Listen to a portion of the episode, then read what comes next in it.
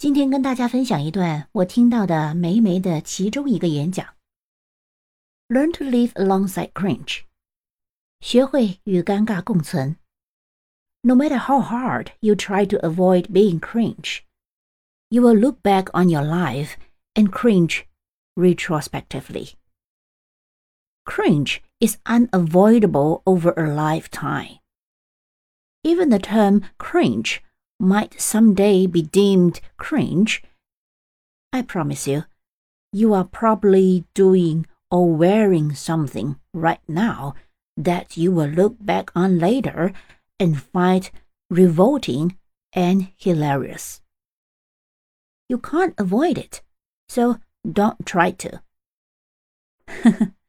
好像是很励志的毒鸡汤啊！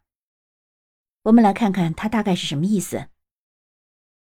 学会与尴尬并存，哪怕你尽力的避免陷入尴尬境地，当你回首往事的时候，尴尬还是会找上门来。